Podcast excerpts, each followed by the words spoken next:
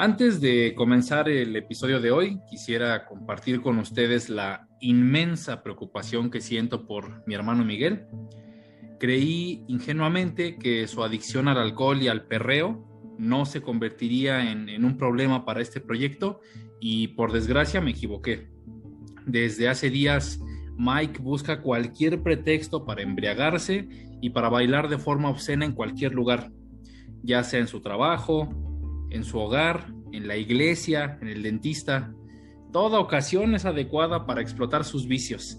De hecho, su alcoholismo es tan popular que eh, ya le hicieron un episodio en La Rosa de Guadalupe. Pero bueno, no queremos eh, perturbar la paz de este programa, amigo.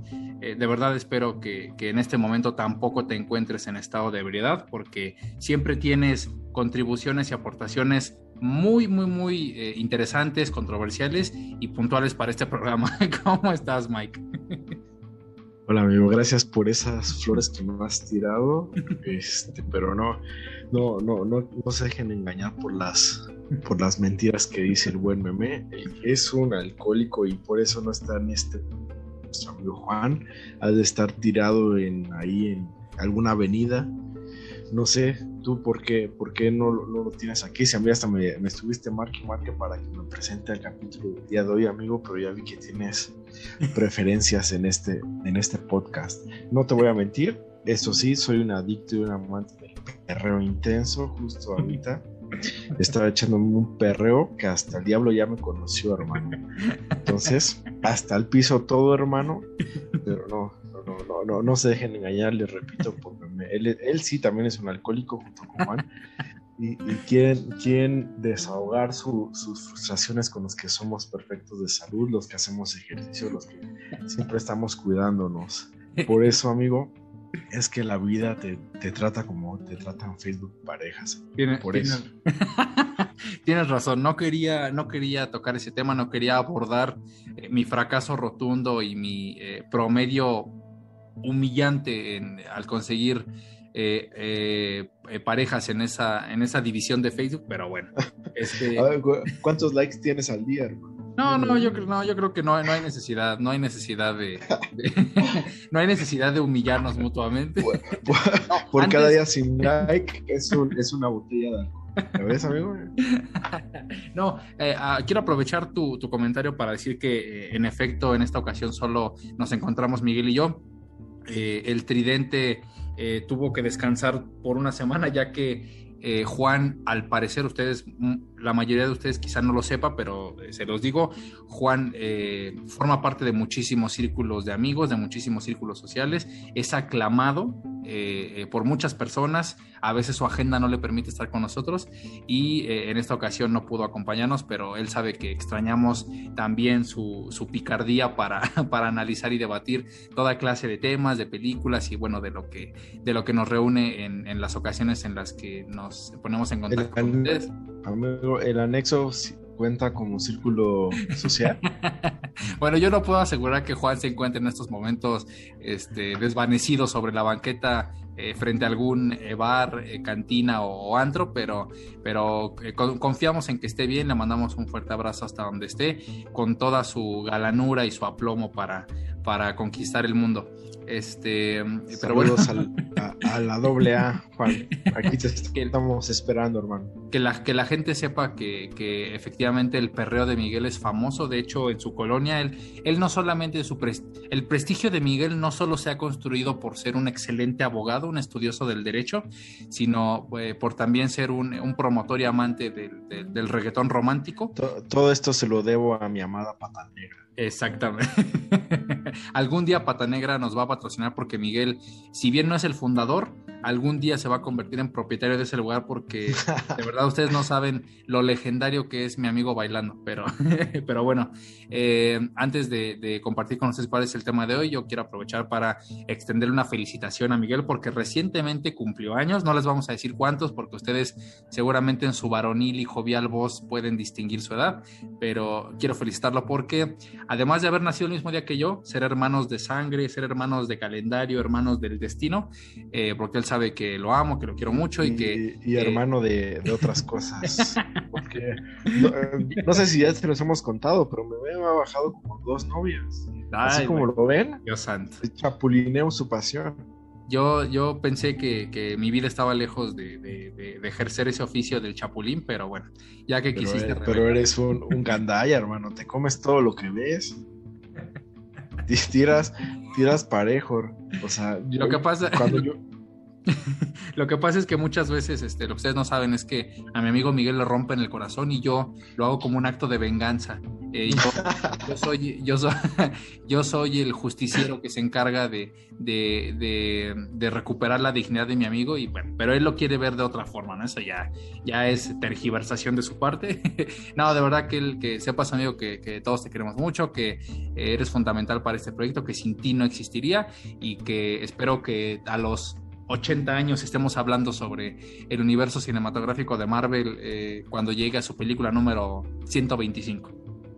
Gracias, amigo. Igualmente, felicitarte. Bueno, es una felicitación más, más por compromiso, porque me acabas de felicitar en, el podcast, pero, pero igual, amigo, para mí también es un honor y un placer cumplir años y haber nacido, porque para que no lo sepan, el mismo martes, este martes 13 fue el día en el que nacimos, no, no el día del, número, sino de, de la semana. Claro. Y todo, todo, se conjugó para, para que sea un, un, martes 13 de felicidad, de, de, alegría, de cumplir. Este, ya, ya, ya creo que ya voy a empezar en la etapa en la que me bajo años, entonces acabo de cumplir nuevamente 25 años, por si, por si no lo sabe, pero, pero me siento joven y amigo también a ti te felicito, para mí es un placer formar parte de esta aventura. Y bueno, amigo, espero que tú también te hayas pasado bien, que ya sé que ya me contaste que te fuiste ahí de a echar pata a quién sabe dónde, pero... Dios santo, echar pata, estamos en el siglo XVIII, ¿ok? Pero me da, me, da, me da mucho gusto formar parte y un honor también formar parte de tu grupo selecto de amigos, que ya sé que tienes un chingo, ya todos dices que son tus mejores amigos, pero... Uy, Dios para mí, para, para mí es, es un honor ser uno más ahora, resulta que yo soy el cabarata de la amistad. No, eso no te lo voy a permitir. Este, no, para nada, hermanito. Muchísimas gracias. Y pues bueno, vamos a, vamos a entrar de lleno, ¿no? A, lo que nos truje. Eh, ya que estamos utilizando frases de, señores que nacieron en los, eh, durante la década de los 70 eh, como ustedes saben, hace un par de días eh, se estrenó el último episodio, el final de temporada de la tercera producción de Marvel Studios que eh, fue lanzada directamente en su plataforma o servicio de streaming en Disney Disney Plus, Disney Plus. Y como siempre, eh, las expectativas eran altas. creo que no solo eh, por el personaje que protagonizaba esta nueva entrega, estamos hablando de el dios del engaño, el dios de las travesuras y de las mentiras, Loki, eh, sino por lo que ha logrado el actor, el performance, ¿no? la interpretación y, absolutamente todos los atributos que hemos visto brillar eh, por parte de Tom Hiddleston a través de, los años, desde que lo vimos en, en, 2011 en la película de Thor, en la primera entrega de, de la saga del dios del trueno. Y creo que en esta ocasión, eh, a, excepción o a reserva de, que Mike tenga una opinión disidente o, que contraste con la mía, creo que Marvel ha dado un paso firme, ha dado un paso sólido. Me parece que es un proyecto que no solo cumple con las expectativas, sino incluso se permite rebasarlas. Pero bueno, ya entraremos en, materia y en detalle. Eh, yo quisiera empezar preguntándole a, Mike, amigo, eh, cuando viste el primer avance o cuando escuchaste que esa escena de, Avengers Endgame en la que los Vengadores viajan a, la pelea que sostuvieron contra el ejército Chitauri en 2012 y tratando de conseguir el tercer acto, cometen un error y provocan que el Loki de esa línea temporal se escape hacia cualquier lugar. Cuando escuchaste que de eso Marvel iba a aprovechar un área de oportunidad para crear una serie, eh, al ver el primer avance y después de que, de que se haya estrenado y vieses cómo, cómo eh, ocurría el desenlace de los eventos en esa serie, ¿qué impresión te deja de la primera vez que viste, eh, te repito, la promoción? ¿Qué expectativas tenías? ¿Qué esperabas? ¿No te llamaba la atención? Y ahora que ha terminado, ¿qué tanto cambió esa, esa perspectiva, amigo? Ok, amigo. Antes quizás hacerte una pregunta. Ya, ya confiésanos, Marvel te patrocina, para hablar bien, hablar bien de, todo lo que, lo que saca, porque si es así, pues a nosotros no nos ha tocado nada, ¿eh? ni a Juan ni a mí, como para estar alabando todo lo que hace, hace Marvel, amigo. Ya confiesa, ahorita es momento de, de, de, de, aceptarlo, de confesarlo, de decir, ¿no saben qué? Sí, pero no les quiero dar, por favor. ya. Yo sé, que, yo sé que quizá doy la impresión de ser alguien avaricioso que no compartiría eh, la fortuna de, de, un soborno, pero, pero no te equivocas. Yo procuro ser una persona imparcial, sobre todo cuando hablo de cosas que me gustan mucho, porque creo que si existe un sesgo o, o, eh, barrera para ser imparcial, es precisamente ¿Qué, qué parcial eras con mis novias, güey? Ah, ya, la, ya, la, gente debe pensar que estamos en una especie de, de programa de espectáculos. Yo los invito a que, a que se concentren en la información que estamos tratando de proporcionar, pero bueno. Este, órale, díganos sus impresiones. ok, mira, te, voy a ser honesto. Eh, de las series de Marvel, no esperaba nada o mucho de, ninguna de las tres que han salido. Okay. Misión, este, eh, ¿cómo se llama la otra? La de eh, Capitán América y el Soldado del, Invierno. Bueno, ya es el Capitán América y el Soldado del Invierno. Tienes razón, el nuevo Capitán América. El nuevo Capitán. Y la de Loki, si bien es cierto, me llamaba más la atención, en este caso la de Wanda y la de Loki, pues por, por los actores, la neta, porque es esta, eh, Olsen y este Tom Hiddleston, pues no, es, es, es, como lo más cabrón actualmente hablando que tiene eh, Marvel y evidentemente el personaje de Loki atrae, atrajo desde la primera película, la de la de Thor, incluso la de los Vengadores, este, la primera, es este Tom nació para ser Loki, ¿no? Claro. Y, o mejor dicho, más bien, no nació, es, es Loki.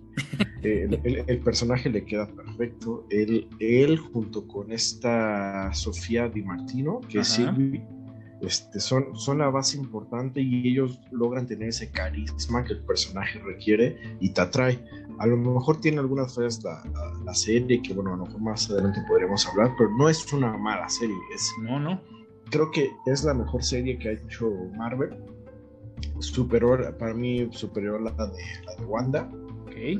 Y, y también superó mis expectativas. Como te decía, yo, yo no esperaba mucho, simplemente nada más quería algo para distraerme o a ver si estuviera bueno o no, pero creo que la de Loki, la de Loki logra todo ese cambio. El tema de, de, las variantes que, que manejan. Yo no sé ahí con, el tema que me comentaste de, de Loki de, de otro tiempo, porque es un tema que a lo mejor tenemos que debatirlo más a detalle o tendría que volver a ver la de Endgame y la de Infinity War, pero, pero ese Loki del 2012 en realidad no es otra variante, es el mismo Loki que regresó, o sea, porque regresaron al pasado de esa línea que si bien luego nos explica la, la, gran maestra que este no, pues es que se llama, ¿no? O sea, ¿Mis Minutes? no, bueno, la de la de, ah, la de, de Doctor Strange. de Doctor Strange. Ah, tú dices The Ancient One. Ándale, sí.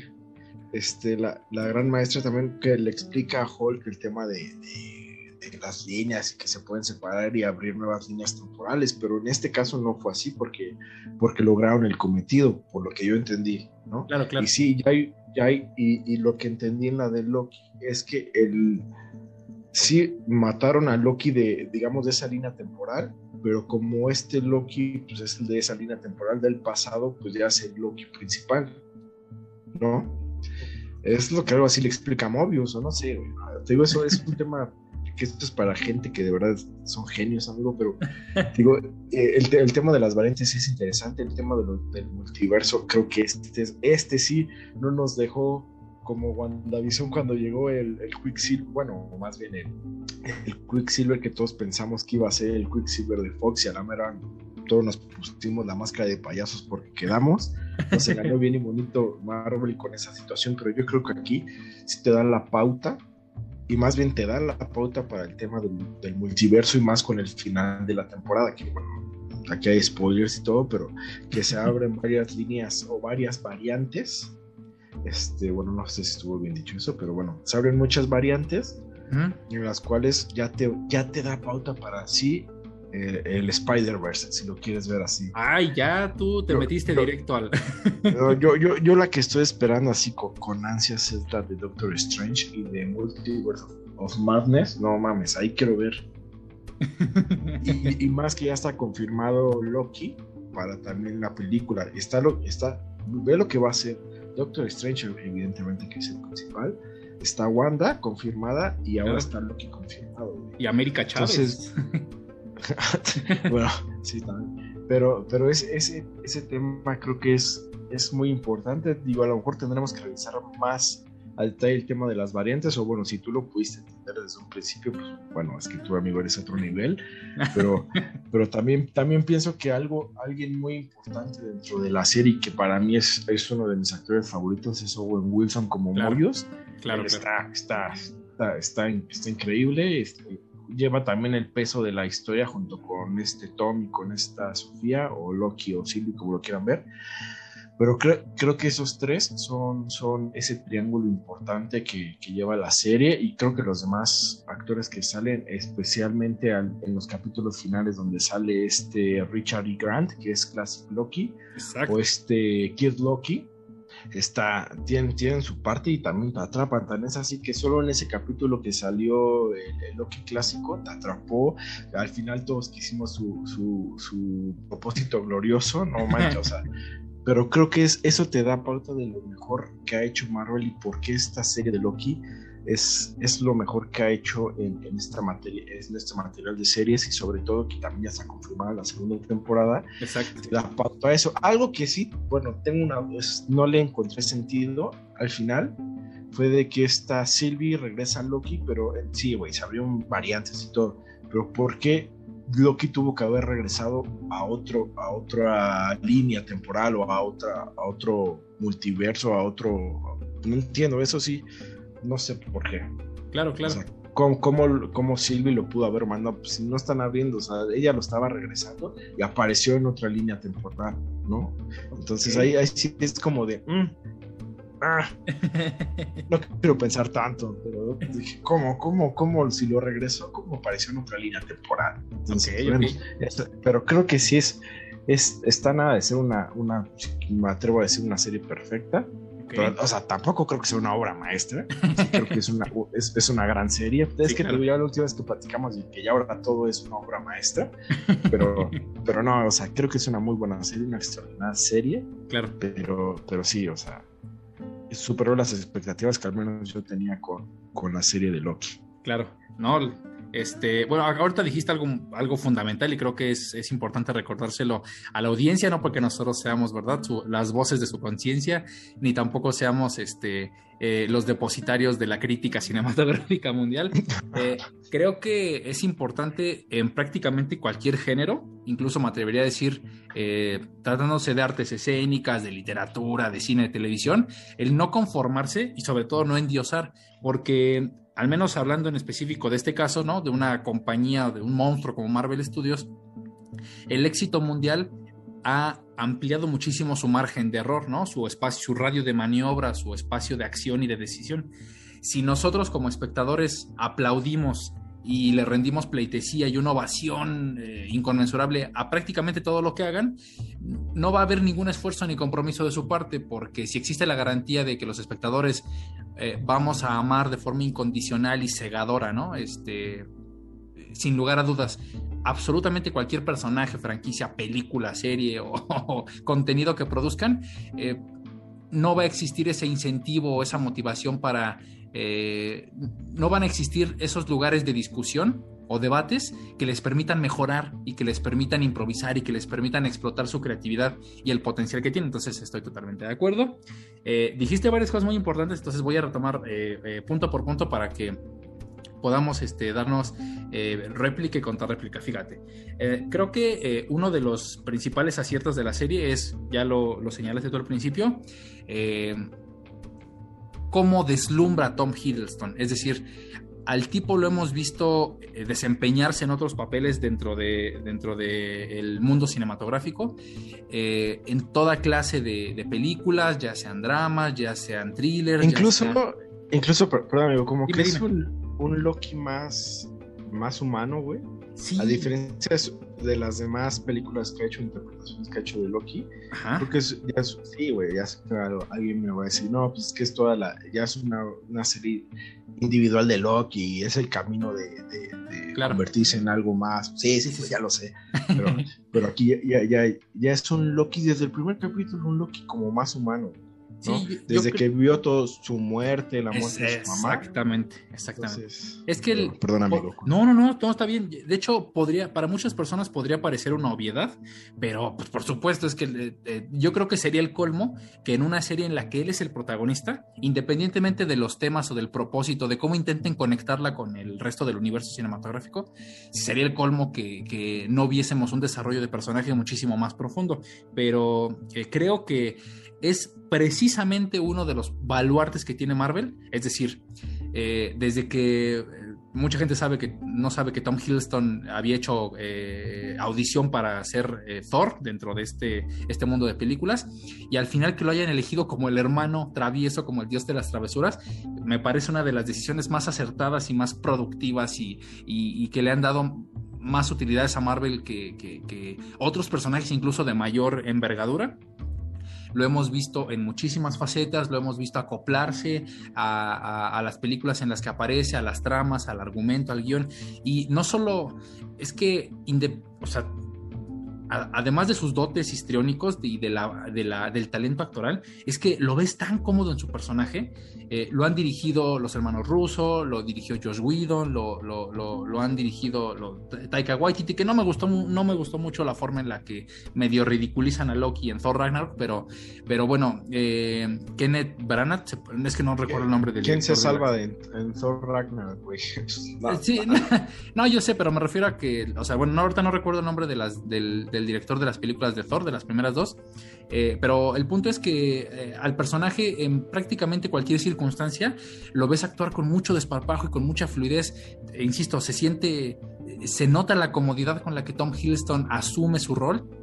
Eh, hay gente que quizá no lo sepa, pero Tom Hiddleston es productor de esta serie. Hay actores que han, han, se han acoplado tanto a un personaje son tan idóneos para él, se muestran tan, tan, eh, tan ideales, tan, eh, tan exitosos, tan prodigiosos, que se vuelven productores. Ahí está Ryan Reynolds con Deadpool, ya es, ya es productor y forma parte de la, de la franquicia completa del personaje. O sea, está involucrado a ese nivel creativo, ese es su nivel de lealtad con el personaje. Eh, Margot Robbie, mismo caso con Harley Quinn, y bueno, ahora pues, tenemos a. El reciente, ajá, pues ah. Dwayne Johnson como Black Adam. Como Black Adam, exacto. Sí, que bueno, ahí tenemos, yo tengo mis dudas porque dice que va a ser un antihéroe y eso me preocupa un poquito, pero bueno, ya, ya habrá tiempo. es, antihéroe, güey. no, no, no, yo sé, pero bueno. Eso lo dejamos para otro capítulo. van a haber putazos. Exactamente, pero de lo. Porque aquí el buen Miguel dice que, este, como físicamente en la vida real la roca tiene una mayor masa muscular que Zachary Levi, que entonces ya, ya por eso significa que va a ser apaleado en su película y yo creo que Miguel no puede estar más descerebrado. Shazam va a triunfar al final sobre Black Adam después de una pelea espectacular. Yo, ya estoy llorando por mi Shazam. No, ya, ya, ya, de verdad me, sorprende una vez más la traición de Miguel mientras estamos grabando, pero en fin, este, ese tipo de golpes ya a veces lo suelta ya sin avisar. No como la traición que tú me hiciste bajar mal amor de mi vida. Te digo que la gente va a pensar que en vez de hablar de Loki venimos aquí a, este, a hablar sobre la telenovela de Tinder entre dos amigos. Este, eh, bueno, eh, insisto, Tom Hiddleston es una es, uno de los tesoros más grandes que ha reclutado Marvel en los últimos años. Creo que si algo debemos reconocer a la compañía es que al elegir a los elencos de sus películas generalmente acierta. Eh, la historia de por sí, involucrar el elemento de los viajes temporales, de las fracturas o paradojas temporales, creo que es un imán perfecto para toda clase de audiencia. Siempre es interesante ver cómo un guionista o cómo un productor, cómo un director se imagina eh, eh, la posibilidad de viajar a través del tiempo y las consecuencias que este tiene. Yo creo que sí se trata de una variante, Loki que protagoniza esta serie, porque entre comillas, ¿no? Eh, nosotros conocemos al Loki canon o al Loki eh, oficial de la historia del universo cinematográfico de Marvel. Y en el momento en que los Vengadores viajan al pasado, a pesar de que se trate de la misma línea temporal, solo que en un punto diferente, este Loki se teletransporta con el tercer acto hacia otro lugar, provocando consecuencias que originalmente no estaban previstas. Entonces yo creo que esa es la definición de una variante. Es un eh, personaje que en el curso ordinario de su historia, toma una decisión relevante, una decisión significativa o sustancial completamente diferente a la que en teoría estaba predestinado a tomar. Porque sí, tiene razón. Fue, fue cuando explica lo del tema, ¿no? De que cuando una variante se sale, es cuando regresa. Exactamente. Entonces, en teoría, en teoría la TVA, ¿no? O la ABT, eh, se encarga de eh, depurar absolutamente todas las ramificaciones que se produzcan a lo largo de eh, el transcurso de la sagrada línea del tiempo. Entonces, en teoría, este Loki cometió ese error, pero le voy a dar un, punto muy bueno a Mike si le vamos a poner una estrellita en su frente en este Kinder, porque efectivamente hay, creo yo que hay una contradicción en el argumento principal. Supuestamente, eh, al Loki que vemos huir en Avengers Endgame, lo lo aprende o lo detiene esta organización eh, que representa o, está administrada por los guardianes del tiempo, que son eh, tres entidades poderosas que se encargan de eh, proteger a la sagrada línea del tiempo de cualquier perturbación ¿no? o de cualquier distorsión. Supuestamente lo detienen porque se comportó de una forma distinta a la que el tiempo le había, le había asignado, ¿no? Es decir, ese Loki tenía que ser derrotado por los Vengadores, como le dice el buen Mobius durante eh, el primer episodio, estaba destinado, es una persona que quizá no triunfa en sus propósitos malignos o en sus propósitos de, maldad, pero que muchas veces logra motivar a las personas a las que, a las que está perjudicando y logra que saquen lo mejor de sí. Entonces, esa parte a mí me queda clara. Lo que quizá me resultaría un poco contradictorio es que el personaje de, Rabona, de la jueza que se encarga de sentenciar a, los, a las variantes y a los que perturban eh, la línea del tiempo, la sagrada ¿Te cayó mal? ¿Eh? ¿Te cayó mal a ti, Rabona? No, no, no, no, no. No digo que me parece una contradicción. No, no, no. Es que eh, muchos que he leído a mucha ah. gente le cagó Rabona. Y a mí no, a mí se me hizo un buen personaje. Bueno, no, no, no, bueno, eh, digamos, la, obviamente lo que hace el personaje o para lo que está ahí funciona, ¿no? Porque te desespera que, que al final de la serie se revele que ni siquiera ella sabe para quién está trabajando y, ah, se, tome con tanta seriedad o, con tanta euforia su papel, ¿no? Pero no, no, no, de hecho a mí me parece que es un... Quizá no tuvo tanto tiempo en pantalla, tantas oportunidades como para explotar todo su potencial, pero me parece un buen personaje. Eh, donde yo veo la contradicción que, te comentaba hace un momento es... Eh, si supuestamente la ABT no detiene a los Vengadores, porque lo que todas las decisiones que tomaron y las acciones que emprendieron estaban estaba escrito que debían ocurrir de esa forma.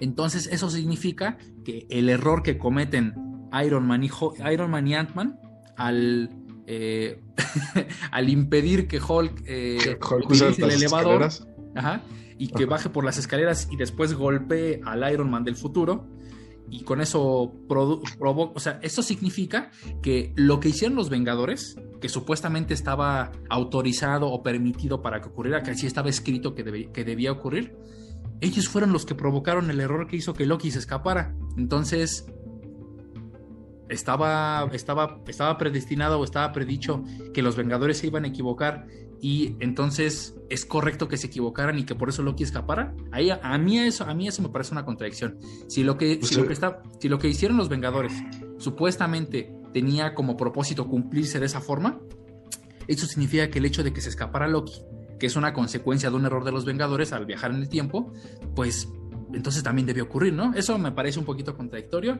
eh, pero bueno.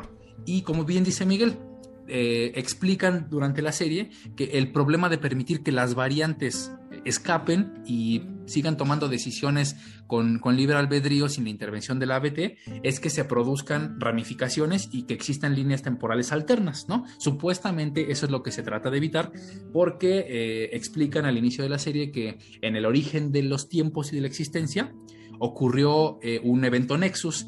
¿Eso qué significa? Que una variante abandonó su línea principal de acontecimientos eh, y, de, de, secuencia temporal y provocó que muchísimas eh, ramificaciones de tiempo y seres de otros universos y de otras, eh, de otras existencias se sometieran y se, y se, mm, que, se, que, se, que se encontraran en conflicto y que se unieran para formar una guerra multiversal, ¿no? Prácticamente. Que eh, no capturar las variantes al principio provocó un desorden y un caos total en el cosmos que todos los universos existentes o que, cohabitan en el, cosmos, en, en, la existencia, eh, se sometieron a una guerra que trajo consecuencias eh, desastrosas hasta que intervinieron los guardianes del tiempo, que la gente, pues, para quien no sepa, en los cómics eh, sí existen, existe la BT, ¿no? Una burocracia cósmica, y también existen sus versiones malignas que intentan distorsionar el tiempo, ¿no? Pero bueno. En teoría ese es el argumento principal de la serie, pero Miguel tiene razón al decir que no le parece que sea quizá la forma más precisa de explicar el origen del multiverso en Marvel. ¿Por qué? Porque en teoría la palabra multiverso se refiere a la existencia de varias realidades alternas, de mundos diferentes, no de líneas temporales eh, alternas. ¿Por qué? Porque así como Loki tomó una decisión diferente en una época en la que estaba predestinado a actuar de cierta forma, eso no necesariamente tiene por qué cambiar su aspecto en esa línea, ¿no? Y de la nada, siento yo, sin mucha congruencia o sin mucho sentido, dicen que existen variantes suyas. Variantes, ¿no? ¿no? Con aspecto diferente, con habilidades diferentes, con historias diferentes, cuando en realidad, eh, según yo, en ningún momento eh, justifican de forma eh, sólida que las variantes produzcan al mismo tiempo eh, que les cambie el aspecto, que cambie su universo, que cambie su mundo. No sé, siento que esa parte está un poquito. Sí, aparte al final, cuando lo explica este güey, el, que siempre queda. El que permanece. Este, el que permanece. Este, que explica que él, él, él, bueno, peleó con sus variantes y él es el que está ahí llevando los hilos del tiempo y la chingada sobre esa línea temporal, güey. O sea, ¿cómo es ¿En, ¿En qué momento? O sea, te empiezan, te, en una parte creo que te explica Mobius, o explica Mobius el tema de que sustraen a cada variante para que trabaje, o se dan cuenta en la serie que cada variante la van sustrayendo de, de su original para que solamente quede el que, el que debe de estar. Exacto. pues entonces, ¿en qué, ¿en qué momento nacieron esas ramas? Porque si está este güey que está dirigiendo esta línea temporal, ¿cómo puede tener, por ejemplo, todos los 20 Lokis que tiene en el vacío? Claro, claro eso, o sea, son de todas las líneas temporales con nosotros, este, este, villanos que peleó, o sus otras variantes con las que peleó y les ganó, güey, no, no sé, o sea, no, no lo entiendo. Claro, claro. Esa parte de que hayan tantas variantes en una línea alterna y por eso hay el tema de la, de, de, cómo cambia, porque son diferentes, sí, sí, es como, no está como que muy justificado. No, de hecho, eh, bueno, para la gente que, no sepa a quién nos referimos cuando hablamos de aquel que permanece, es el gran villano de, esta serie, es la persona que está orquestando absolutamente todo, todo el plan multiversal y, de caos temporal eh, en, Loki. Nos referimos a Kang, que en los cómics, ¿no? Es, un, es uno de los villanos más afamados y temidos de los Vengadores. Es un viajero del tiempo, una entidad que en algún momento descubrió eh, que podía, me parece que en los cómics, si, si no alguien sabrá corregirme en su debido tiempo, en los cómics eh, eh, es un personaje que descubre una máquina eh, o un artefacto para viajar a través del tiempo creado por el Doctor Doom y que a raíz de ese evento se da cuenta de que es una es un personaje que está destinado a dominar la lógica temporal y entonces se visita en distintas épocas y en distintos universos y visita distintas versiones suyas, una es Lord Immortus,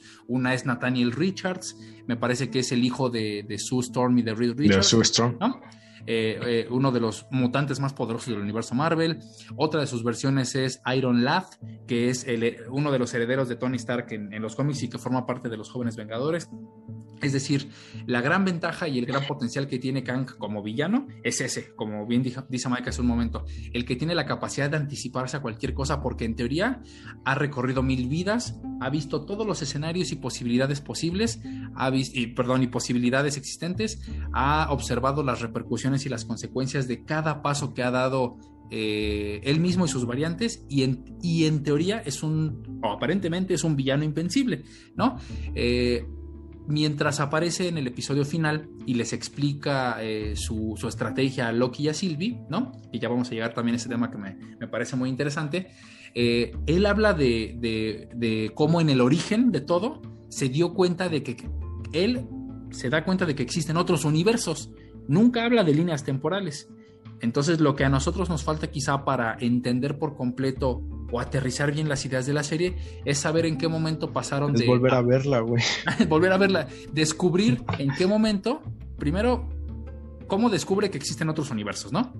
Solamente dicen que es un genio científico, es un, eh, es un experto en muchísimas artes y disciplinas, descubre mágicamente que, existen otros universos y bueno, y el hecho de que eh, él descubra que existen otros universos y que hay versiones de él mismo diferentes en otros universos, esto tiene lógica, esas variantes podrían tener aspectos o características diferentes a las suyas, en eso estoy totalmente de acuerdo, pero ¿en qué momento existe un vínculo entre encontrar versiones de mí mismo alternas en otros universos a alterar una línea del tiempo sagrada o integrar todas las líneas del tiempo en una sola. Ajá.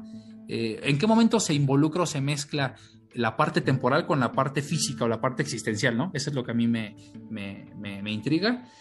Podría ser, no sé, igual yo ya estoy ¿no? sobreinterpretando las cosas o llevándolas al límite. Podría ser que si descubre cómo viajar en el tiempo o entre universos, ¿no? Que ya, que eso realmente no se dice de forma explícita en la, en la serie, que a lo mejor él provoque un cambio eh, trascendental en una de esas realidades que sí altere, por poner un ejemplo, ¿no? Eh, en su universo existen los Vengadores, existe Thanos, existen las gemas del infinito. Y podría ser que si es un personaje con la habilidad o la capacidad de ir al origen de cada uno de esos universos, a lo mejor en el origen de los tiempos o en un evento cataclísmico, sí puede cambiar algo tan importante que evite la existencia total de ciertos personajes en su universo. Podría ser, pero como dicen... Pero nos explican en la serie que, los eventos, los nexos o los eventos causales de eso no se pueden cambiar, o sea, ya están destinados y no puede haber algo que los cambie. Ah, claro, claro. Bueno, en, en teoría, la ABT sí puede detener ciertos eventos nexo, en teoría, ¿no? Eh, a, lo mejor muchas personas no lo saben, pero bueno, este Loki que, es una variante y que la ABT recluta porque eh, hay una variante de él mismo que está causando inconvenientes a toda la organización y él descubre que eh, es una variante suya femenina. Bueno, esa es una clara referencia a a este. Ah, puta madre, olvida, sí, se me fue, güey. ibas a, ibas a, hacer referencia a un capítulo de como dice el dicho, pero, pero, pero nuestro bagaje cultural no, no alcanza para tanto. Este. Eh, se da cuenta de que esta variante femenina este, suya es no solamente es eh, increíblemente atractiva, sino que tiene el propósito de destruir todo desde los cimientos a esta organización y vean lo que son las cosas que lo que aparentemente eh, da la impresión de ser un simple romance trillado y lleno de clichés en, otra producción de Marvel. Bueno, en teoría eso es narcisismo, güey. Exacto, ¿no? Es, pero es, ¿sabes? Es una metáfora muy buena sobre un personaje al que nos han mostrado en las películas, ya lo dijiste tú, narcisista, ególatra, que tiene un amor desmedido por sí mismo, incapaz de reconocer sus propios errores y, siempre buscando eh, eh, alcanzar una, eh, una jerarquía de, poder absoluto, de perpetrar la dominación, de siempre encontrarse en, en, la punta de la pirámide, en el tope de la cadena alimenticia, y en algún momento se da cuenta o le hacen ver, ¿no? El personaje de Mobius, que su narcisismo lo está llevando a la ruina, que lo está dejando en, en, el estado. estar solo. Lo está dejando vulnerable y que, y que algún día va a terminar con él si no se permite un poco de autorreflexión y de, de, reflexión y de autocrítica. Y la serie, a través de un giro de, trama y de, eh, argumentos inesperados, nos da a entender que quizá Loki con una dosis de amor propio, ¿no? aprendiendo a amarse a sí mismo, es como puede encontrar su verdadero propósito, ¿no? Eh, a Loki le preguntan y lo increpan y lo, lo instigan no te cansas de fracasar, no te cansas de querer siempre eh, dominar eh, a, seres inferiores a ti, de abusar de quienes confían, siempre traicionas a las personas, nunca te, abres sentimentalmente, nunca terminas de establecer lazos o vínculos emocionales con nadie, y a pesar de que tus metas o propósitos siempre eh, consisten en, en, la conquista, en la dominación, en, en liderar un régimen, ¿no? ¿Por qué de verdad, ¿por qué no te preguntas a ti mismo si de verdad esos propósitos te definen o te dan identidad? Y es cuando el buen Tom Hiddleston, ¿no? en pantalla, se da cuenta de que quizá eh, trabajar en amarse a sí mismo, en apreciarse, en, observarse en un espejo, sea la clave para que finalmente encuentre su identidad en el universo de Marvel, ¿no? Sí, aparte el tema que mencionas que Loki siempre buscaba sobresalir o ganar o ser él, mismo o ser el, conquistador o ser el, el que siempre sea el, número uno. Hay, hay algo que me, que me gustó mucho que fue cuando va al vacío, que ahí donde está el clásico Loki. Exacto. Que le dice, ¿E-, ¿eso qué, güey? Es, eso es una pendejada, güey. Yo, yo, yo me alejé de todos porque quería estar solo, porque solamente quería como experimentar o conocerme a mí mismo. Y ya cuando quise volver, con mi familia. Él no quería conquistar, o bueno, lo que nos explica. Bueno, él no le interesaba eso. Claro, claro. él quería estar solo, quería sentir, este, extrañar a su familia, a, Thor, que tan, tan, tan lo dice al final que yo cuando ya extrañé a mi familia, cuando ya extrañé a mi hermano, es cuando quise regresar y es cuando desapareció Thanos y pues, la, la ABT pues me dijo, no, tú vente para acá, ¿no? Entonces, este, también creo que que eso es lo que lo ayuda a, cambiar su, perspectiva de, la personalidad de Loki, en esta personalidad narcisista, que igual siento que es un claro ejemplo o una clara referencia cuando se enamora de sí mismo, de Sylvie, porque al final ya es una Loki. Claro. Este, esa situación que, que, sí está, está, está interesante, pero sí creo que es más un tema de narcisismo, de que al final ya se está enamorando de sí mismo, este, porque ve las, sus cualidades en ella, que igual tienen este, poderes diferentes, porque nos explican en la serie. Ella, ella sí es más como una hechicera. Exacto. No al grado de, obviamente, de esta Wanda, ni, ni es una super bruja, ni nada, a, diferencia de los poderes de este Loki que tiene, que él es más un ilusionista. Claro. Y que va, va más al tema del clásico Loki, que esa escena es brutal, la que saca su, su glorioso propósito. Igual creo que, que Mobius, como te decía, él es el ancla, creo, en la humanidad, por así decirlo, porque recordemos que Loki es un dios. Exactamente. El que, eh, si, si se permite la expresión de la humanidad, te digo, te repito, porque Loki es un dios, o sea, ahí sí no hay tema de no, pues él tiene una parte humana, no, Loki es un dios. Entonces, es, creo que Mobius es esa ancla que le, también lo humaniza. capacitar, lo humaniza, exacto, y aparte eh, él le hace saber que algo, algo que Loki pues, nunca, nunca quiso entender o nunca quiso poner de su parte, pero que tiene amigos o que puede tener amigos que lo pueden apoyar y lo pueden hacer evolucionar como personaje, desarrollarlo como personaje, hacerlo un, un Loki pues ya más, más confiable, ¿no? Un, Loki que puede tener, este, como te decía, confianza en, una persona, tan es, tan es así que él le dijo, tú eres mi único amigo. Exactamente. este, Confiar y que confíen en él, ¿no? Es, correcto, y, y, te digo, y eso fue el desarrollo del personaje. Vimos cuántas veces, o sea, pues, este módulo le dijo, oye, pues tú no te cansas de, de, defraudar a la gente, incluso a su mamá, que todos, todos vimos como cuando Loki, este Loki vio que su mamá fallece por su culpa, también, también lo empieza a cambiar. Sí, claro. El tema de, su propia muerte que vio a, manos de Thanos. Claro. También es, son como impactos que hacen y nos desarrollan al personaje. Y creo que esta empatía que te genera, bueno, siempre ha sido desde que lo conocimos en el universo cinematográfico de Marvel, es gracias a Tom Hiddleston, que él, él tiene ese carisma para poder empatizar con un villano que, bueno, al final del día, como pues, en realidad Loki pues, es un antihéroe. Sí ha sido en los cómics más villano, pero, pero aquí siempre se estableció como un antihéroe. Claro, claro. bueno, creo que aquí con el pasar de las películas, ¿no? Sí, es correcto. Y, creo que aquí lo están este, encaminando a que se vuelva ya un, un, héroe. No sé si por ahí vayan, pero lo que nos mostraron en, en Loki es que así, así está el desarrollo del personaje. Y, y hay cosas que también digo, pues sí quedan como muy, muy, muy.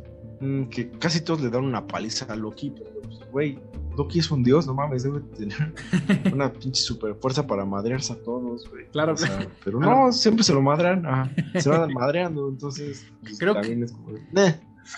Creo que hasta esta serie, eh, digo, eh, a pesar de que otra vez pudiera parecer novedad, hasta esta serie se está explorando todo ese abanico de, recursos que tiene Loki como Dios, ¿no? Eh, como tú dices, a veces nos acostumbramos a esta imagen de, villano mesiánico que apareció en, Los Vengadores, en la primera película de Los Vengadores, pero nos quedamos solamente con las confrontaciones o combates cuerpo a cuerpo que tuvo con Capitán América, con Iron Man, que tuvo con Hulk, que tuvo con Thor, que tuvo eh, a lo largo de toda su existencia en las películas.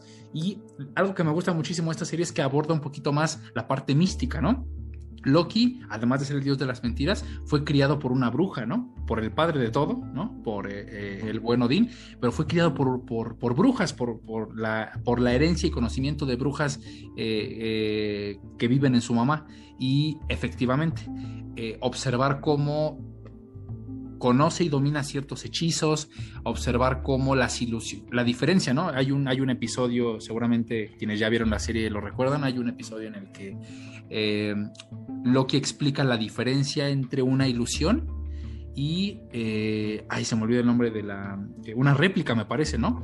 Eh, y dice que uno es un facsímil, apegado completamente, dando a entender que las ilusiones no son de carne y hueso, que cuando él crea una ilusión es una especie de holograma, ¿no? una representación holográfica de, una circunstancia y de un momento, y que cuando eh, hace un hechizo de duplicación, tiene que crear un facsímil de carne y hueso que sea idéntico a él y que incluso puede interactuar con otra persona que sí es real, que sí es este, verdadera, y que esa es la diferencia, ¿no? Entonces, Ahí muestra... te puede la pauta de su muerte, ¿no? Con Thanos. Ah, exactamente, y que, y que diera pie a que muchas personas pensaran que a lo mejor eh, el Loki que nosotros vimos fallecer en, Infinity War aparentemente puede estar vivo, ¿no? Porque la explicación de... Eh, explican los eventos Nexus de sus respectivas historias, ¿no? Cada variante de Loki, cuando los encuentra en el, en el, en el eh, cuarto episodio ¿no?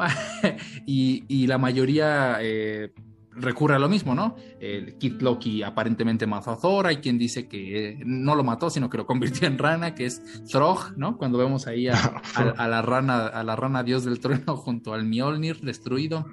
Eh, pero bueno, independientemente de eso, este, estoy totalmente de acuerdo. Creo que en esta serie se permitieron eh, sensibilizar al personaje, lo humanizaron, exploraron absolutamente todos sus atributos y eh, los hechizos que podía realizar, la inteligencia del personaje, eh, aborda, se explora muchísimo más la psicología de Loki, como dice Miguel, ya no solo como un dios, sino como un antihéroe, y creo que aunque sea un híbrido relativamente em, nuevo si lo comparas con su fuente de los cómics, creo que es de los, no sé si ustedes de acuerdo, es de los personajes más sólidos que ha creado Marvel. O sea, a lo largo de las películas, ¿no? Con sus equivocaciones, con lo que tú quieras, pero es de los personajes más sólidos y más queridos y más aplaudidos de todo lo que ha hecho Marvel.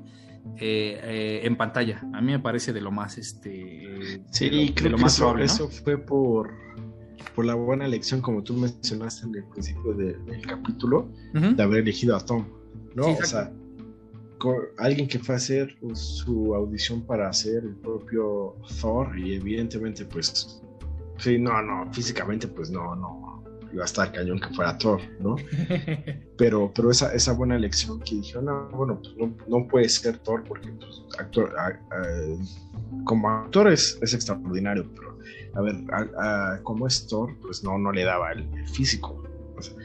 y entonces esa, ese acierto que fue elegirlo como Loki, creo que ha sido, yo me atrevo a decir, junto con este Robert Downey Jr., este, creo que ha sido las mejores, la mejor elección de, de personajes. O sea, sí, obviamente está Chris Evans, este, Mark eh, Ruffalo, entonces, pero bueno, esos eh, están bien, pero creo que sí, este Robert Downey Jr. y este Tom Hiddleston sí están perfectos para sus personajes, que es Iron Man y Loki. Sí, claro. Y creo que esas, creo que esas dos son las selecciones más, más acertadas que ha tenido Marvel. Ok. Yo, yo me atrevería a incluir a mí. Bueno, es que. Mm, mira, otra vez, para que no pienses que estoy aquí de lambiscón aplaudidor, este besador una parte, güey. Pero, pero no, es que yo creo que en general los, o sea, el, el material humano, ¿no? Del que dispone Marvel es, es de primera categoría. Sí, de primera categoría.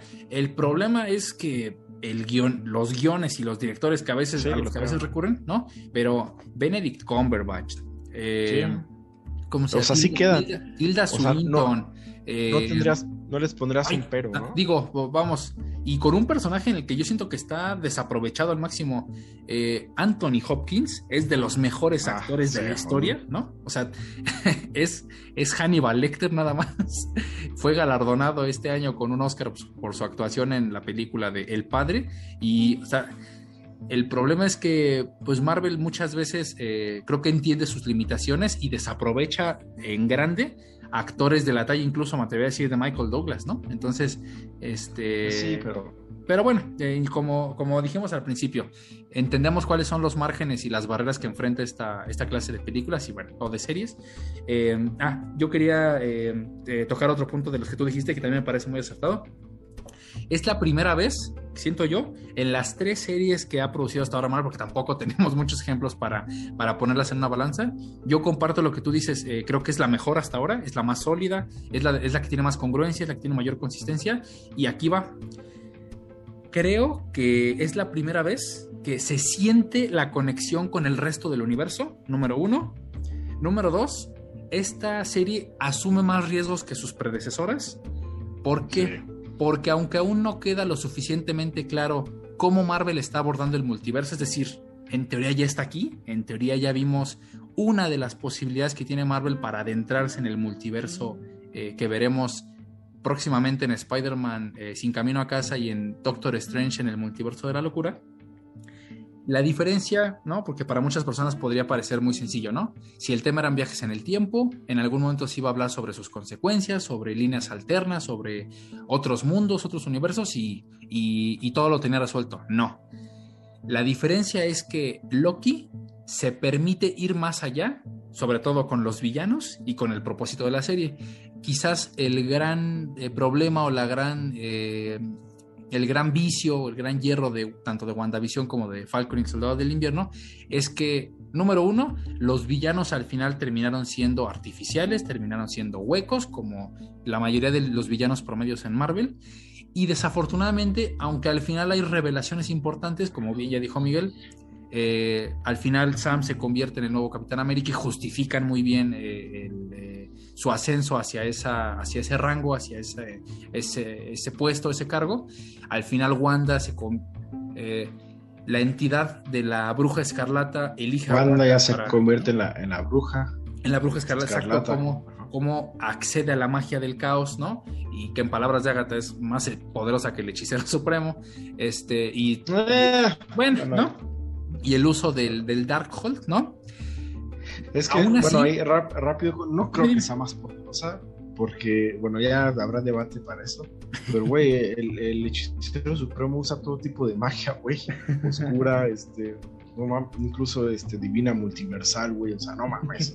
Pero bueno, ya, ya habrá debate para, para esa situación, si es más fuerte la bruja escarlata, de, del DCU, ¿eh? No, o sea, del MCU, perdón. Del MCU, ajá este, que, que, Doctor Strange, pero... Sí, no, no yo, yo lo que me refiero era que desafortunadamente, eh, desde nuestro, bueno, desde mi, desde mi perspectiva, las dos series predecesoras no se sentían, em, no sentía que hicieran revelaciones tan importantes o que las consecuencias eh, o la serie de hechos que, que daban pie a sus series fuesen tan importantes para el futuro del universo. ¿No? Siento yo que... Sí, o sea, Si, no las veías, no pasa nada. Yo siento que, al final la revelación es importante, pero lo que la justifica, ¿no? El, sustento, el soporte, el, el, andamiaje, ¿no? De este, de tanto del Soldado del Invierno y del nuevo Capitán América, bueno, de Bucky, como de, como de Wanda, ¿no? De Wanda Maximoff,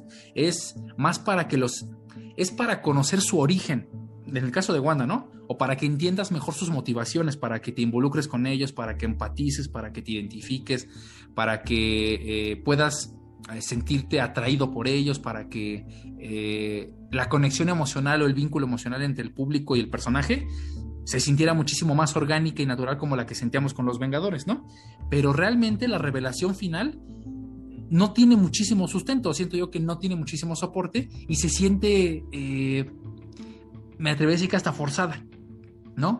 Eh, en el caso de WandaVision y en el caso de Falcon y el Soldado del Invierno, porque siendo sinceros, aunque a mucha gente no le gustara la elección, o sea, el, gran acierto de, Falcon y el Soldado del Invierno es entender y justificar eh, en absoluto y, de forma contundente por qué Sam se merece el escudo y se merece, quizá más que Bucky, ser el, nuevo Capitán América, ¿no?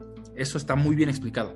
El problema es que, si lo piensas bien, en sentido estricto, si tú le dices a la gente, oigan, eh, Sam es el nuevo Capitán América y no lo explicas, o incluso lo dices en su película, que prácticamente es casi el mismo tiempo en, ¿no?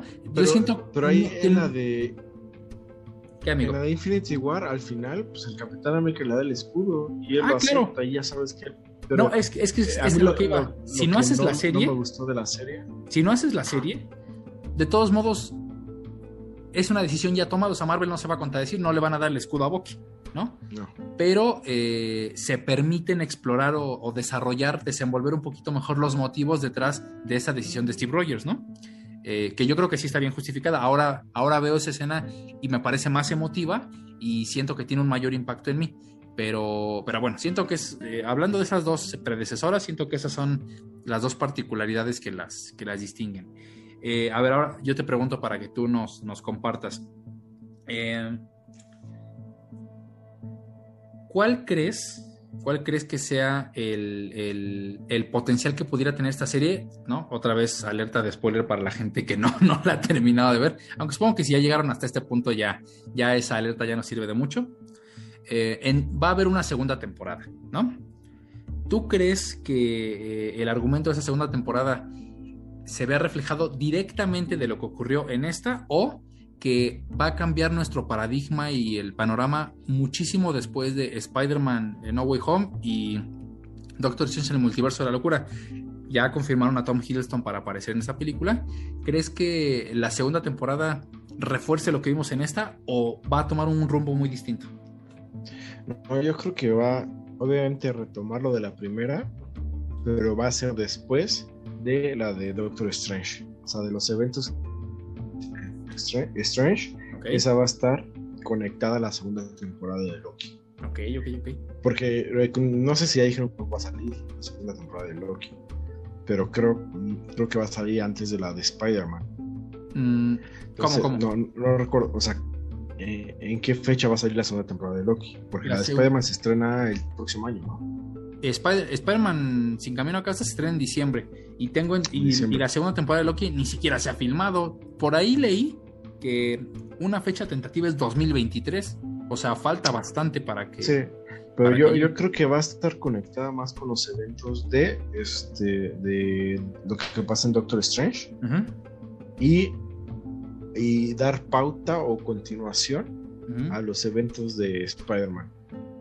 Porque, bueno, mira, en Spider-Man no nos han confirmado que va a haber este, un Spider-Verse no, de, multiverso. La que está confirmada que hay un tema de, de pedos multiversales es la de Doctor Strange. Ok, ok. porque la de Spider-Man sí se, sí se están guardando muy bien de qué va a ser la, la, la sean que todos hagamos suposiciones y sacan, salgan los rumores de que no, sí, sí va a ser un Spider-Man, no, pero no. A, a, día de hoy, la única que está confirmada que va a tener pedos multiversales es la de Doctor Strange. Claro, claro. Entonces, yo creo que la, la segunda temporada de Loki como te digo, sí va a tener indicios evidentemente de la temporada 1, pero creo que va a comenzar con lo que haya, lo el final de, o los eventos que pasen casi al final de la película de Doctor Strange. Evidentemente todo lo que va, yo pienso que todo lo que va a pasar, obviamente nos van a recordar con flashback o algún pedo así, claro. pero creo que va a ser una continuación para que Loki resuelva el pedo multiversal después de Doctor Strange. Ok, ok. okay Fíjate, que hace, bueno, eh, precisamente a raíz del final de temporada, ¿no? Como muchos de ustedes sabrán, eh, eh, el que permanece, que aún no se asume como Kang el Conquistador, hace referencia a uno de estos este, sobrenombres con los que se le conoce, pero explícita o abiertamente, ¿no? No dice quién es eh, todos asumimos que es una de las variantes de Kang que, como bien decía Miguel al principio del programa, se ha anticipado absolutamente a todas sus variantes y está tratando de regir de forma ordenada y, orgánica el transcurso del tiempo, ¿no? El transcurso del tiempo en todo el multiverso. Y Sylvie, eh, harta de que la ABT, gracias a, a, que lo sabemos ahora, gracias a Kang, la prohibiera o la privara de tener una niñez rodeada de su familia y con una vida, eh, con, derecho a vivir su propia vida, ¿no? Valga la, redundancia, con derecho a, tener su propia historia en Asgard y que desde pequeña prácticamente es una fugitiva temporal. Eh, Sylvie se opone a Loki después de una escena romántica en la que se plantan un beso que qué envidia, qué envidia ser Sofía Di Martino para besar a Tom Hiddleston, pero también qué envidia ser Tom Hiddleston para besar a Sofía Di Martino. Eh, Finalmente ella, con el, propósito firme de deshacerse de todos los vestigios y, restos de esta organización, eh, acuchilla en el pecho a, Kang, ¿no? A esta variante que interpretada por Jonathan Mayers, que a mí me fascina como actor, espero que espero verlo durante muchos años. Leí por ahí en Twitter, eh, hay que desearle suerte a Ant. ¿no? de Lovecraft, ¿no? Ajá, Lovecraft Country, exactamente. Entonces, este, a raíz de que lo asesina, y de que Kang les, que, bueno, eh, el que permanece les advierte que, que por favor tome, tienen dos caminos, ¿no? O regir ellos mismos la sagrada línea del tiempo o asesinarlo y provocar un caos multiversal. Y vemos cómo eh, Sylvie, después de acuchillar eh, al que permanece en el pecho, cómo la sagrada línea del tiempo comienza a ramificarse y a fracturarse en un número indeterminado de, posibilidades que desde la ABT pues parece, eh, parecen verse resignados. Y en teoría eso para muchas personas prácticamente es una confirmación en pantalla de que eh, Marvel por fin va a volver canon a las dos sagas que existen en el cine del Hombre Araña para que se encuentren con la versión de Tom Holland en pues, su siguiente ah, película. Que te interrumpa, no, sé si viste ya el tema de un avance de una película de Ryan Reynolds. Okay. Donde eh, está viendo un, tráiler ya, pues, que ya es una oficial, güey. ¿E interactúa con Korg? Con Korg, ándale. Y, claro. Deadpool. Sí, sí, sí. No, y, Digo, o sea, ya está, ya está, güey, ya está ahí. Se está cocinando, miren. Vamos a. Nada, nada, se están haciendo. así. Dime, amigo, dime. El, hype, el, hype así a, tope, güey. Así a, tope, a tope. Casi a Dios, güey. Pero nada más, nada más están ahí, hijos de la chingada. Mire, yo quiero hacer un, breve paréntesis para recordarles que Miguel, ¿no? Miguel hace algunos episodios eh, eh, dijo una de las verdades universales y absolutas en este mundo. Por favor, DC fue quien trajo y quien abordó primero el multiverso a la cultura popular. Ya en su en su en su universo Estas palabras son únicamente responsabilidades de Manuel. Cualquier mentada no, digo, el hecho de que lo haya, el hecho de que lo haya, el hecho de que lo haya intentado primero no significa que, que, esté mal o que, o que lo que haga Marvel sea una copia para nada. Al contrario, yo gustoso de que tanto DC como Marvel exploren sus multiversos porque eso significa una mina de oro para nosotros y para todos los. Yo no quiero, güey, porque, porque el multiverso de DC es para eliminar al Batman de Ben Affleck. No, no, no, no, no, no, no. El multiverso de DC es para seguir explotando y explorando más versiones del hombre murciélago y darle el lugar que se merece a Batfleck y sobre todo ojalá, no saben lo que nos emociona ver a Flash con su anillo y su traje guardado ahí, ver a Sasha Kayek orgullosamente colombiana como super chica y observar la incursión del Barry Allen de la serie de televisión en eh, lo que viene de DC eh, creo que eh, es más me atrevo a decir que hasta el tío Zack Snyder por ahí tiene una agenda importante y que se van a dar cuenta de otra vez la mina de oro que representan esas historias. Este, pero bueno, además de eso, yo quería compartirles, fíjense, estamos en, época de, eh, en, la que estamos hambrientos de noticias, hambrientos de rumores y de especulaciones. Entonces, yo les voy a compartir algunas. de sexo. Durante. bueno, la depravación de Miguel este, no conoce de, fronteras ni de, ni de podcast, pero bueno. Eh, para la gente que no quiera, ojo, lo, digo con anticipación para que no se me vayan a, molestar. La gente que no quiera ni le interesa escuchar rumores, rumores Voy a hablar sobre una confirmación, creo yo que es una confirmación, un rumor y una teoría de eh, las películas que, se aproximan de, de, las más esperadas. ¿no? Estoy hablando de eh, Spider-Man No Way Home y Doctor Strange en el multiverso de la locura. Quienes no quieran saber absolutamente nada sobre esos rumores y o confirmaciones, les pido que adelanten a los siguientes 10 minutos y ahí ya va a estar, vamos a estar hablando de otra cosa y, y ustedes no se salpican con, mi, con mis chismes. Hace no más de cuatro meses yo me mantenía escéptico sobre el encuentro de los eh, hombres araña de Tobey Maguire, Andrew Garfield, Tom Holland, eh, que hubiera un crossover, ¿no? Un encuentro en, en, la siguiente película de Spider-Man de las tres versiones cinematográficas que ha tenido en el cine. ¿Por qué? Porque al igual que Miguel, no entendía muy bien cómo Marvel nos prometió multiverso en, en, WandaVision y no se percibe multiverso en WandaVision porque Falcon y el Soldado del Invierno es una serie que trata otro asunto del UCM, porque quizá era una apuesta muy precipitada, porque iba a aparecer un bomberazo ante el inminente multiverso eh, de, que va a tocar Flash en su película en 2022, por muchísimas razones. Sin embargo, durante estos últimos meses, como bien les he comentado desde principio de año, me di a la tarea de investigar, de buscar en fuentes fidedignas, de, cotejar eh, sitios de información uno con otro y descubrí que tres de los insiders más famosos o más populares y más mencionados en, la, en, el último año eh, y de los más eh, controversiales por las, eh, por las noticias o notas que filtran, no solamente se dedican a especular y a generar ingresos, interacciones o, o publicidad con esas especulaciones. Dos de ellos Estoy hablando de, de, Mikey Sutton y de Charles Murphy, ¿no? Que por ahí acompañan en ese trío de, filtradores a Daniel RPK.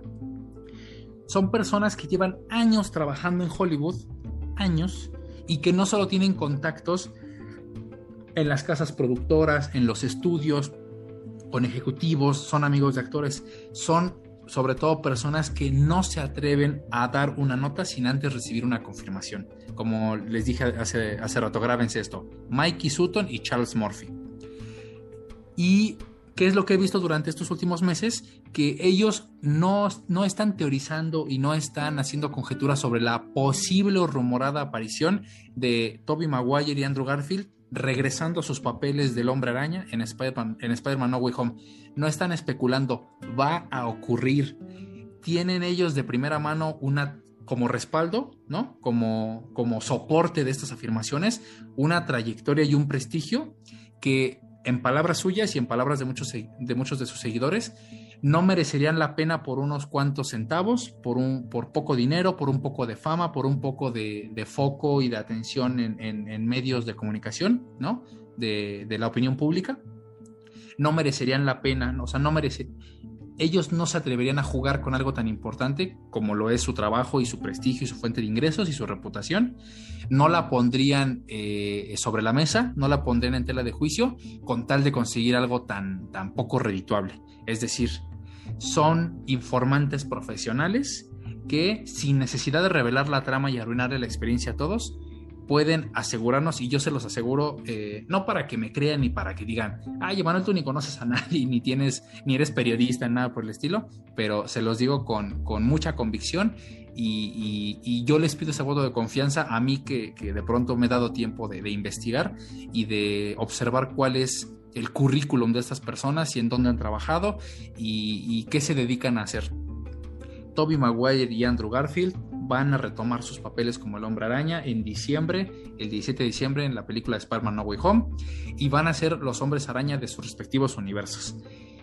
Si lo conectamos con Loki, ¿no? Y con la explicación detrás de las eh, líneas alternas o mundos alternos eh, provocados por las variantes, en teoría, si funcionan como variantes, no va a haber ningún problema, porque aparentemente Marvel lo que va a hacer, ojo, y aquí conecto con el siguiente rumor eh, de lo que va a ocurrir en Doctor Strange. Esto sí es un rumor, no es una confirmación. Ellos van a aparecer con la explicación que ustedes gusten, van a aparecer en el UCM junto con Tom Holland y van a enfrentarse a una alineación de los seis siniestros que provienen también del multiverso. Tres villanos de la saga de Sam Raimi y tres villanos de la saga de Amazing Spider-Man. Por parte de Sam Raimi, William Defoe, que regresa como el Duende Verde y que aparentemente va a liderar a los villanos en esta película. El Doctor Octopus de Alfred Molina, que es quizá el mejor villano del Hombre Araña en el cine. Eh, y que ya está confirmado para regresar, eso no es una especulación, y eh, Thomas Hayden Church como el arenero. Y del lado de Andrew Garfield, de la saga de Mark Webb, de Amazing Spider-Man, regresan Electro de Jamie Foxx, confirmado por medios oficiales, aparentemente el lagarto de Rice Ifans, como parte de los seis siniestros, y finalmente el Rino de Paul Diamante, que no me gustó mucho, pero bueno, dicen que va a regresar.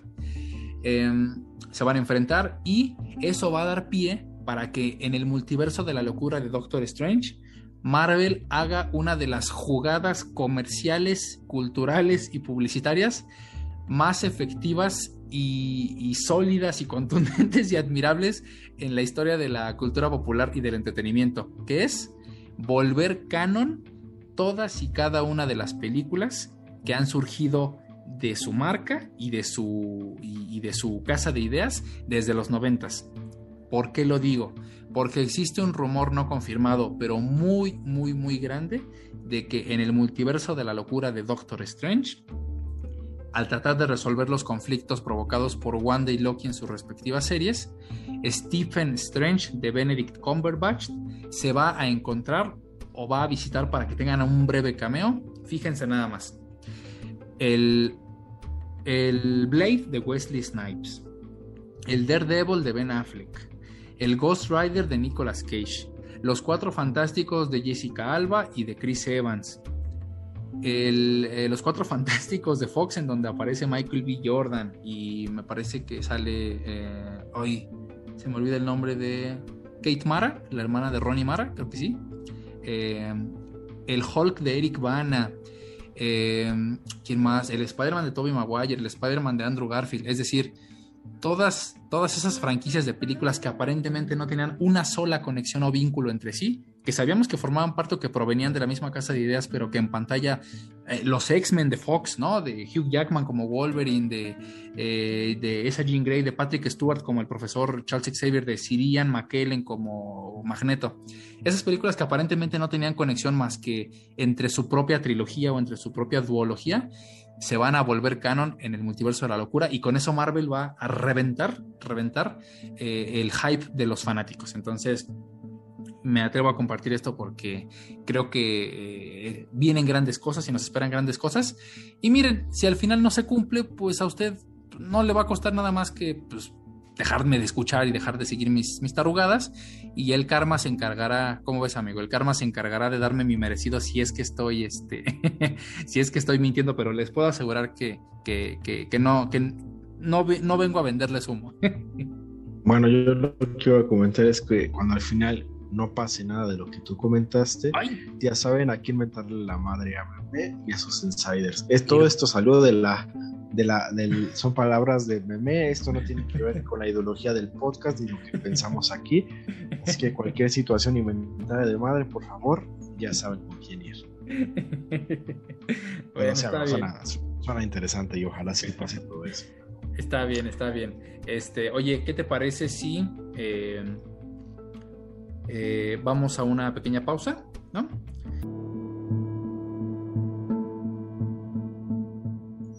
Listo, ya fui por unos sabritones porque a estas horas de la noche lo único que puede saciar mi apetito son los sabritones y de hecho es lo único que había en la, cena.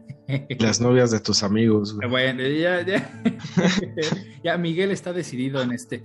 Eh, al parecer fue muy doloroso para él que descubriésemos, eh, que yo dijera de forma pública que su adicción al perreo y al alcoholismo está perjudicando nuestra amistad.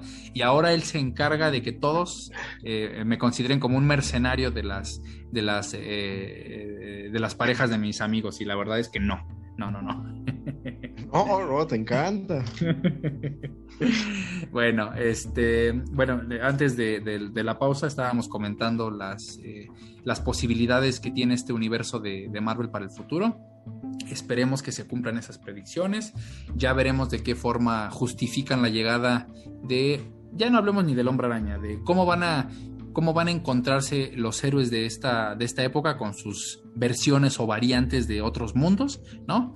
Esperemos que, quede un poquito más claro eh, en, lo sucesivo, o si hay alguien entre la audiencia que, que, haya entendido mejor la serie que nosotros y nos quiere explicar, ya saben que, tenemos eh, redes sociales para eso, las, las compartiremos nuevamente al final del episodio, pero bueno, a ver amigo, para ir cerrando esta conversación, dos preguntas. La primera es, ¿Cuáles crees que sean los errores que tiene esta serie? ¿no? Desde los más eh, pequeñitos hasta los más evidentes. ¿Y qué crees que haya hecho bien esta serie que no hayan hecho las, eh, las anteriores? Eh, Wanda y Falcon y el Soldado del Invierno. Ok, creo que esto fue que solo hubo un desarrollo de un personaje de un Loki, que fue el de Tom el de esta Silvia, evidentemente sí, no, podíamos pedir que nos hablen desde toda la historia, ¿no? Porque no es una serie realmente de esta Sylvie, sino de, Loki. Claro. Pero creo que al final, con todo lo que pasó en el capítulo final, el cúmulo de emociones, que pienso que el, el único que se desarrolló fue, fue Loki, porque al final del día Sylvie siguió teniendo una personalidad de un Loki en el sentido de que traicionó a, al, Loki de Tom, ¿no? Si, lo queremos ver de, esa forma, porque se, le explicó el tema, este Loki, Loki trató de, impedirlo, de que hablaran la situación, y incluso este Kang les explicó cuáles son las dos vías posibles para, para seguir en esta, en esta línea temporal y que no haya una afectación multiversal. Claro. Al final del día, al final del día Silvio, pues este lo, lo utilizó, utilizó el, es, esa situación para sí traicionar a Loki y, y, buscar lo que ella quería desde un principio, que era destruir o matar al quien a quien estuviera detrás de todos estos eventos, a, quien le privó, que sí, sí tiene motivaciones, claro. sí, pero creo que la motivación de Sylvie no es alguna motivación como para poder generar una guerra multiversal, ¿no? O sea, es como de, mm, no sé, a lo mejor hubiera tenido una historia más, más traumática, y, son personajes, porque no sé, faltará algún que diga, ah, es que era una niña, güey, es un personaje, es, una historia de una, de una serie. Pero creo que, que, su historia no es, no es algo como para poder generar o crear una guerra multiversal. También eh, el tema de la, no sé, de la de la explotación de personajes en un sentido de usarlos más, creo que también te deja como un, un sentido de un, esperaba más de esta Rabona. Ok. Porque, pues al final del día, ella que era la jueza, que, que pues era una, pues si me pones la palabra, pues que era una persona con una mujer con sangre fría para tomar decisiones, que era una culera.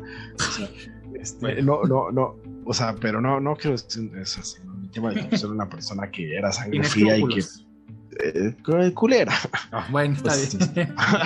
sí, ya, pero, pero este, que no supiera para quién trabajar o que estuviera obsesionada con cuando este Mobius le, explicó, le, dijo con pruebas qué es lo que está pasando en la ABT, que son variantes, no, que ella siguió encaprichada, ah, no, yo, yo trabajo aquí y yo, yo voy a tener la playera puesta, ¿no? Entonces es como de, güey, o sea, no manches. Y, más porque no nos dieron más de ella, que, que, a mí a mí me cayó bien como personaje y creo que sirve para lo que, lo que está, estaba destinada en, en, la serie.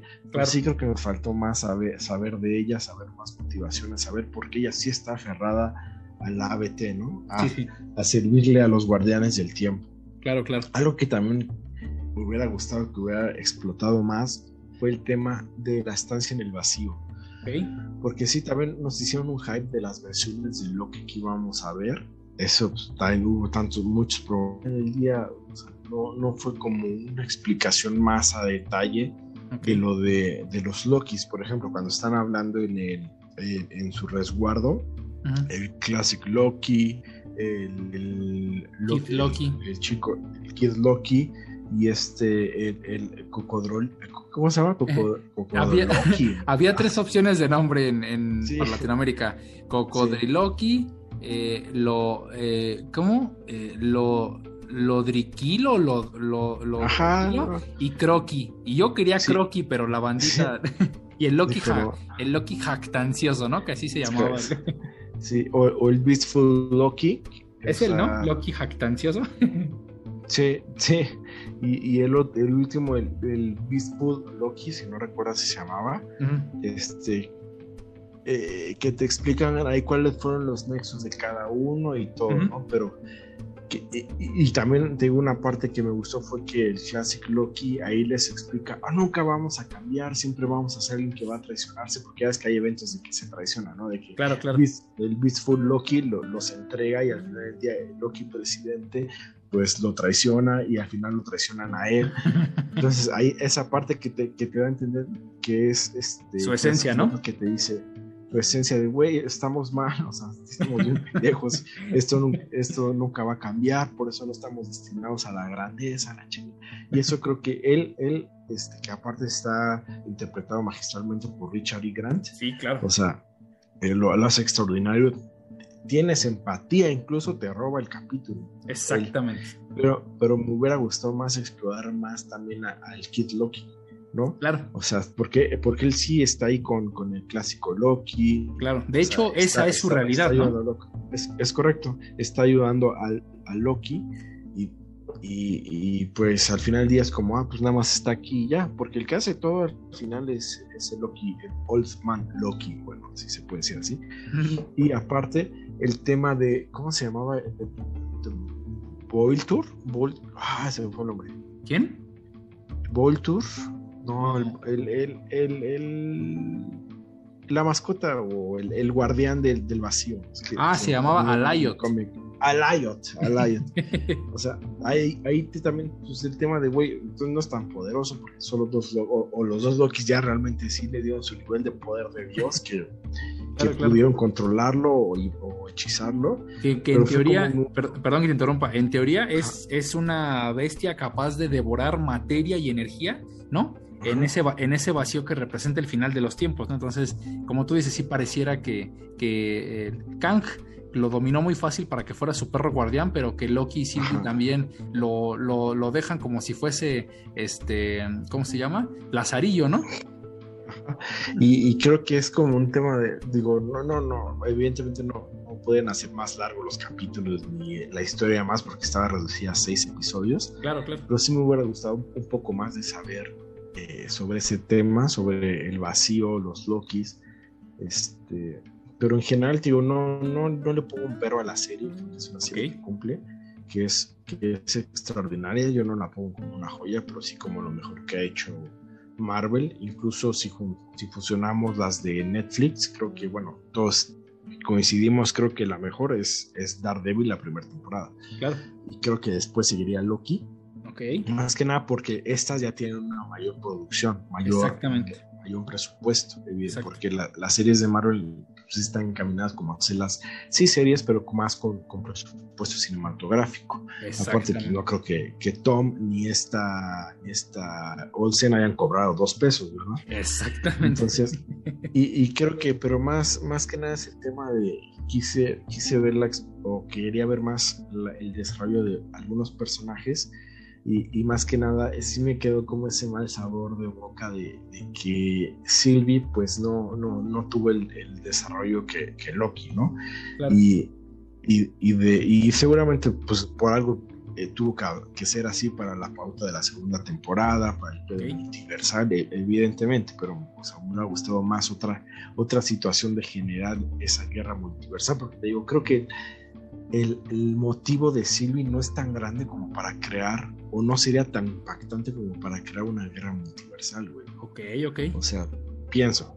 claro, claro. Y, y, te digo, yo lo, con lo que me quedo es, con Tom, con Sofía y con Owen Wilson. Creo que ah, ellos son los tres pilares que, llevaron a cabo la serie y que sin alguno de ellos a lo mejor no hubiera tenido impacto, eh, impacto en, a nivel de interpretación, de incluso de, carácter cómico. O sea, creo que ellos tres son, son la pieza fundamental De, la serie. ¿Y cuál fue tu otra pregunta? Este, no, yo creo que no, de hecho ya la respondiste ahorita que el, ah, ah, ¿cuáles, cuáles son los aciertos de esta serie frente a las anteriores? Yo creo que este Ah, pues eh, que aquí que aquí sí se atrevieron a hablar del multiverso. O sea, que, aquí no se anduvo con chingaderas. Ay, voy a traer a Hugh Jackman y este y ay no y voy a decir que no que no es Wolverine de Fox sino es una persona X no como el tema de, de Quicksilver güey ahí sí es el señor que hace jugos en la esquina. Eh, eh, es correcto y ahí sí o sea Wanda tenía todo porque o sea Wanda también ya estaba conectada al a, lo de Doctor Strange Wanda, es un ser Nexus o sea ella misma puede fungir como el portal hacia otros universos y Marvel está, le tuvo miedo al éxito. Exacto, también es así el poder que tiene que creó vida, güey. También ahí sus hijos pues, tienen vida. Exactamente, exactamente. Y, no, pero sí, yo creo que. Dime, dime, Que ahí no, no se atrevió Marvel a, decir, ¿saben qué? Sí, güey. Y se tuvieron que venir hasta, hasta Loki, donde en Loki sí se atrevieron, porque evidentemente Loki ya era la pauta para, para el multiverso pero aquí sí, sí nos anduvieron con cosas de, ay, no, mejor poco a poco, a ver si jala, mejor creemos el hype y que a la mera hora no. aquí sí fue, es esto, esto y esto. Que en teoría, ¿no? Por ahí se dice que el calendario de Marvel les jugó un poquito en su contra porque, pues, para, eh, alerta de spoiler, para quienes no hayan visto Black Widow y no quieran enterarse, em, eh, es un ejemplo de cómo un personaje que salió primero en Black Widow, ¿no? Hablamos de Valeria eh, Alegra Fontaine, es que no sé cómo se pronuncia su nombre, pero bueno, la que es Madame Hydra en, los cómics, que está haciendo aquí las veces de Nick Fury, que está reclutando a un grupo que no se sabe todavía si van a ser los Dark Avengers eh, o, o, los Thunderbolts. Ese personaje iba a aparecer primero en Black Widow y luego en Falcon y el Soldado del Invierno, pero la pandemia alteró todo el calendario de Marvel y ahora en teoría hay proyectos en los que ciertos elementos se sienten forzados porque tuvieron que modificarlos de emergencia gracias a la pandemia. Entonces, Perdón, Black Widow, Black, Widow está forzada en el calendario donde le tocó. ah, no, claro. pero me refiero a que eso, eso desencadenó por ahí algunas decisiones creativas que se notan de inmediato. Y entonces puede ser, no sé, yo me atrevo a decir que WandaVision a lo mejor se estrenaba después, o sea, no era, no era uno de los proyectos que iba a salir primero, y por eso quizás se siente tan floja su conexión con los otros supuestos proyectos que, van a abordar el multiverso. Pero bueno, este, estoy de acuerdo contigo en la parte de Rabona. Creo que es, creo que es quizá el único. No es que la serie no cometa más errores. Eh, hay, hay un par de episodios en los que el ritmo se siente un poquito lento. Hay personajes que quizá al final ya no tuvieron tanta relevancia como C15, ¿no? Eh, pero, pero bueno, entendemos, o el, el cuate. B15, este no, era B15. B15, eh, o como el cuate que le explica a Loki que ahí los temas del infinito no tienen ah, poder, no tienen ninguna, ningún efecto o consecuencia porque hasta las usan como pisapapeles, pero podría ser, vamos a, a, utilizarla de cajón, que como va a haber segunda temporada, quizá ahí aten los cabos sueltos de esta, pero sí, sí tienes mucha razón al decir que Rabona de pronto parece hasta cierto punto inconsistente su...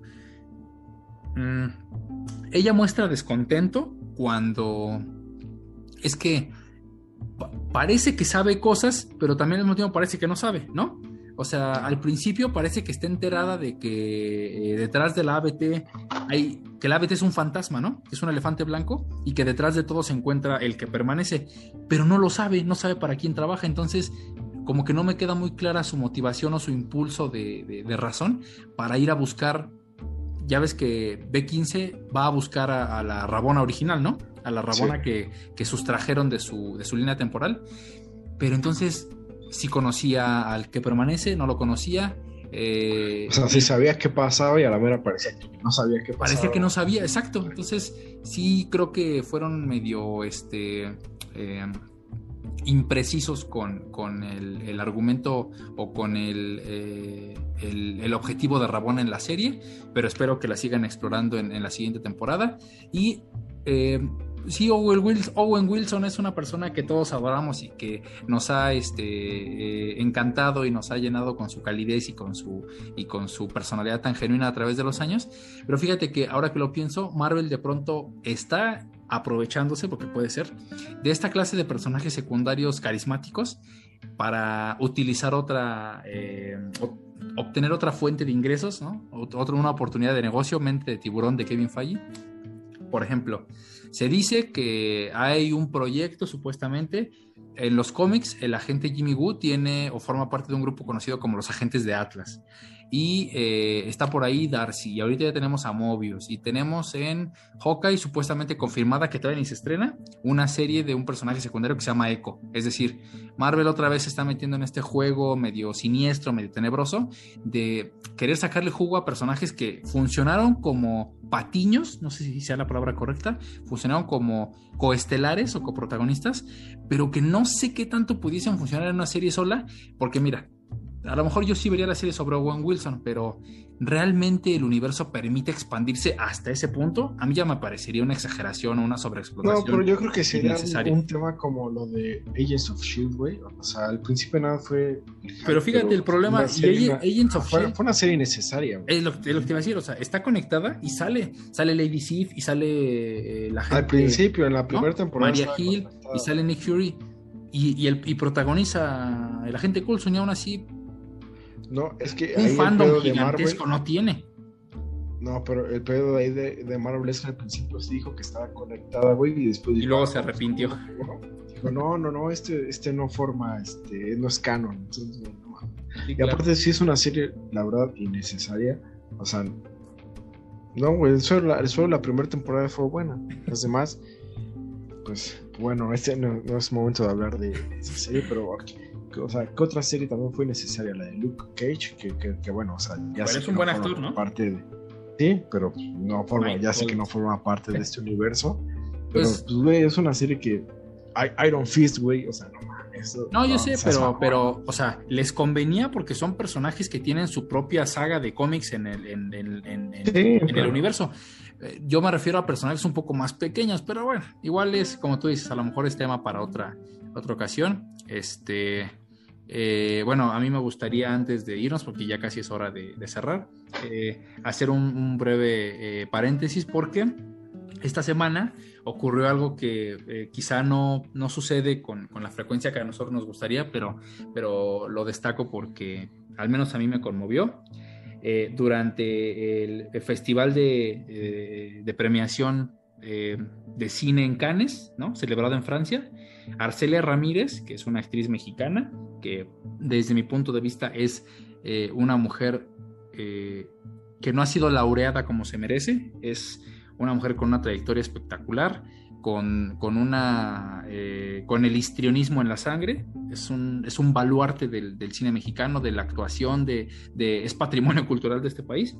Fue ovacionada, una ola, un maremoto de aplausos eh, de pie durante 10 minutos por eh, participar en, una, en un proyecto conocido como La Civil, de Teodora Mihai. De Teodora Mihai. y me parece, no, y eh, ella reaccionó entre lágrimas a esta ovación porque, eh, como siempre, las grandes mentes y los grandes talentos y, eh, los seres extraordinarios que nos, que nos permite conocer la humanidad siempre se muestran con modestia y con humildad ante, los, ante sus grandes este, pasos y sus grandes éxitos. Eh, creo que es prudente mencionarlo porque el cine mexicano, desde mi punto de vista, atraviesa una crisis gigantesca.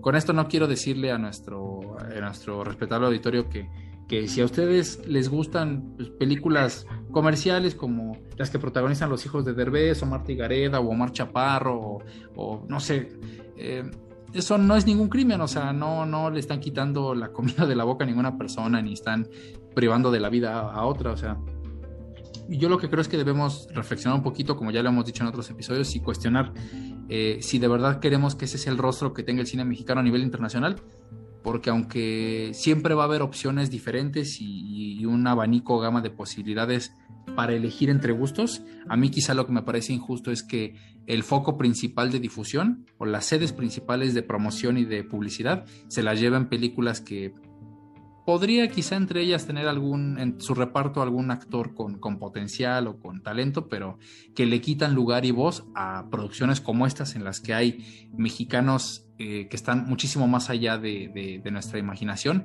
en lo que se refiere a aptitudes eh, eh, artísticas. Entonces, por favor, den la oportunidad a esta clase de películas.